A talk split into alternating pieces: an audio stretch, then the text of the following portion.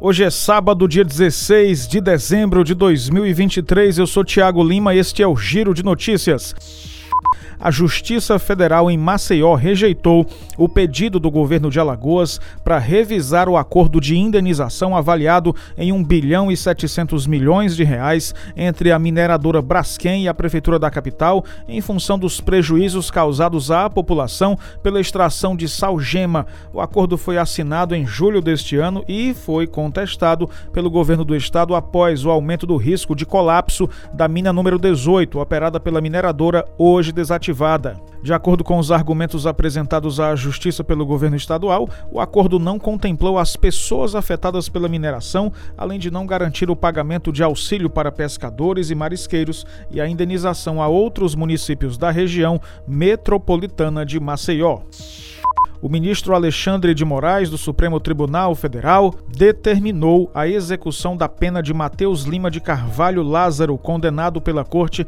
a 17 anos de prisão pela participação nos atos de 8 de janeiro. Com a decisão, Matheus é o primeiro condenado pelos atos que tem a sentença executada. A condenação pelo plenário do Supremo ocorreu em setembro deste ano. Na última quinta-feira foi publicado o acórdão do julgamento e declarado o trânsito em julgado, ou seja, o fim do processo processo. O Giro de Notícias tem produção, edição, locução e sonoplastia de Tiago Lima.